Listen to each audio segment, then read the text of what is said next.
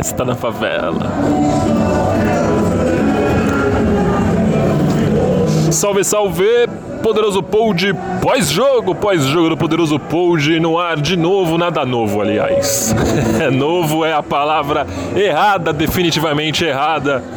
Por aqui, mais uma noite de festa, como sempre é, diante do nosso querido rival, que hoje saiu daqui apenas com um gol sofrido, poderia ter sido muito mais se nossos atacantes estivessem é, em uma noite mais feliz, digamos assim.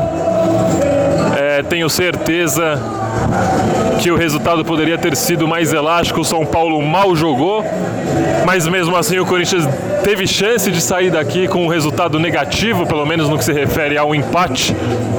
É, o empate hoje seria trágico por tudo que os times jogaram e apresentaram em campo. Por aqui o clima é de muita festa. É incrível o que acontece nesse estádio em dia de Corinthians e São Paulo. Dá uma olhada. Escuta aí.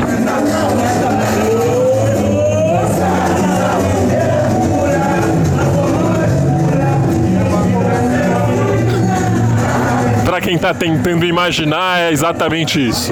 Samba enredo rolando, filas e mais filas na porta da, da loja da Arena Corinthians, todo mundo aí em busca, provavelmente, desse segundo uniforme espetacular do Corinthians dessa, dessa temporada.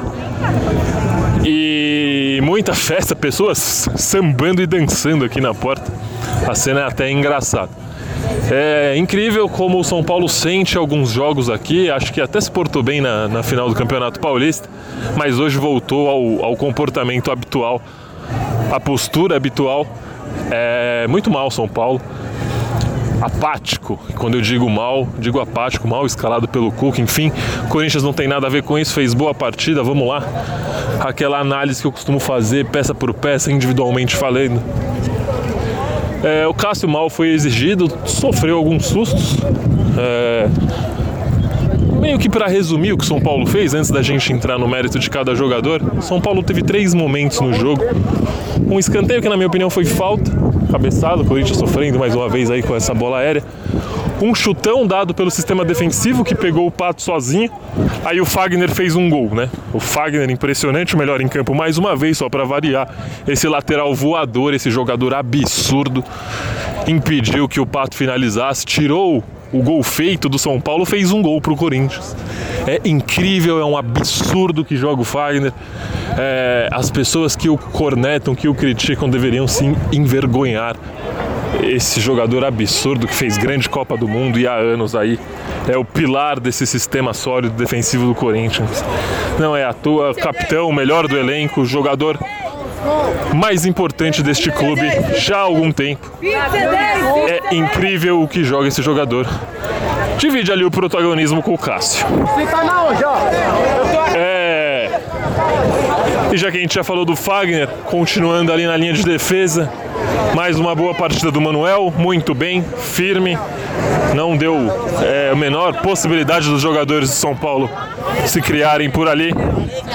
O Henrique, aquele Henrique que a gente é, espera, né? Um jogador que não vai brilhar, mas também não vai comprometer. Acho que cumpriu bem esse papel. Avelar bem também, muito bem posicionado. Impressionante como evoluiu esse jogador.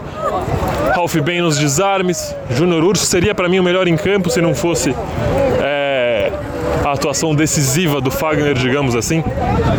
Muito bem o, o Júnior hoje teve a possibilidade de fazer, é, de até de fazer um gol. Chegou mais uma, uma vez bem de trás, mais de uma vez bem de trás. O Corinthians muda muito com ele em campo. Sornosa, acho que talvez o pior aí dessa lista. Mais uma vez apagado. Cleison regular. É, Pedrinho, logo no início do jogo, fez o gol, bola desviada, um menino mesmo improvisado.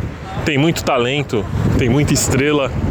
Eu fico imaginando esse garoto na posição certa, que o nosso querido Fábio Carilli, sempre muito competente, mas que o nosso querido Fábio Carilli erra e erra muito ao ao escalá-lo por ali mas mesmo assim é tanto talento que ele ainda consegue resolver alguns jogos. Hoje foi mais um deles.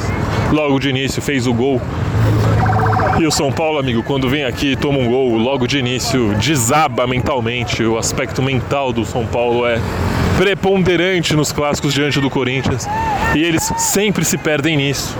Hoje não foi diferente, o gol no início ajudou bastante.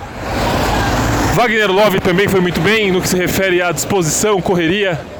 Tecnicamente estava um pouco abaixo, não estava nas suas melhores noites. Teve algumas oportunidades, podia ter matado o jogo, mas adiantou algumas bolas, errou o domínio, enfim, parecia um pouquinho disperso, por mais que dedicação e vontade nunca falte para esse jogador. É... Gustavo Ramiro e Matheus Vital foram as escolhas do, do Carilli é, no que se refere às substituições durante o jogo. É, sem análise aí para os três, entraram e foram bem discretos. Não teve muito o que fazer. O Gustavo ainda teve uma chance clara de gol. Uma jogada pela direita, saiu na cara do Volpe. É, acabou tentando finalizar de esquerda. Acho que ele poderia tentar até o chapéu no goleiro São Paulino, enfim. Se ele tenta fazer. Se, se ele tenta dar o, o, chapéu e erra, a gente ia falar que era para ele fazer o simples, então nem vou cornetar, acho que ele fez o certo.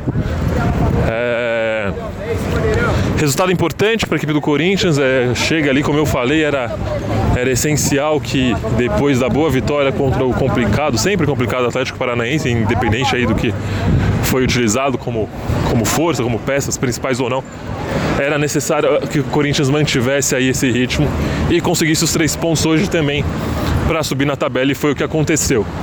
É, o que me incomodou né, em tudo são flores exatamente esse poder de fogo do Corinthians é, negado, digamos assim. O Corinthians poderia ter é, uma noite muito mais tranquila aqui hoje. Se matasse o jogo antes, o São Paulo não jogou absolutamente nada e ainda ofereceu algum risco. O Pato perdeu uma chance inacreditável numa bola que estava. É, quem estava no estádio ali das cabines da Rádio Nova Estação, comentei esse jogo pela Rádio Nova Estação.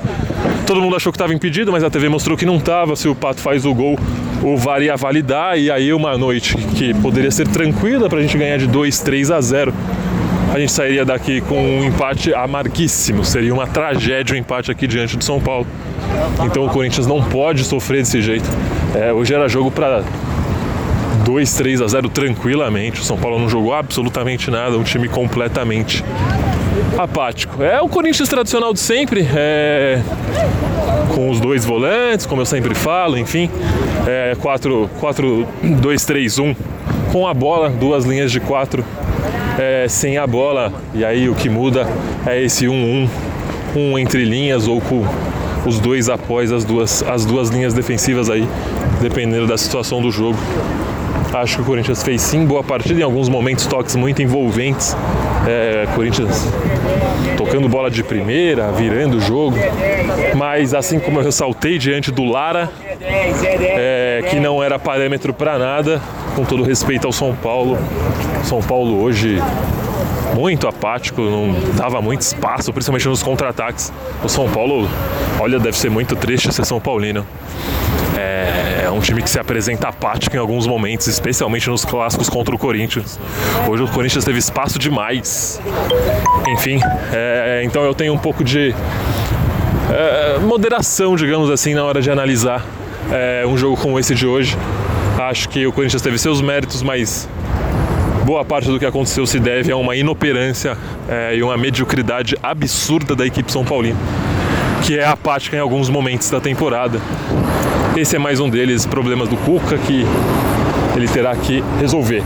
Essa semana tem Poderoso de semanal normal, com um convidado pra lá de especial, é sempre assim. A gente volta aí sempre entre terça e quinta. A gente vai se falando Noite feliz aqui na Arena, noite de festa, mudou absolutamente nada. O clássico unilateral, tormento pro rival. É isso, é nós. Abraços.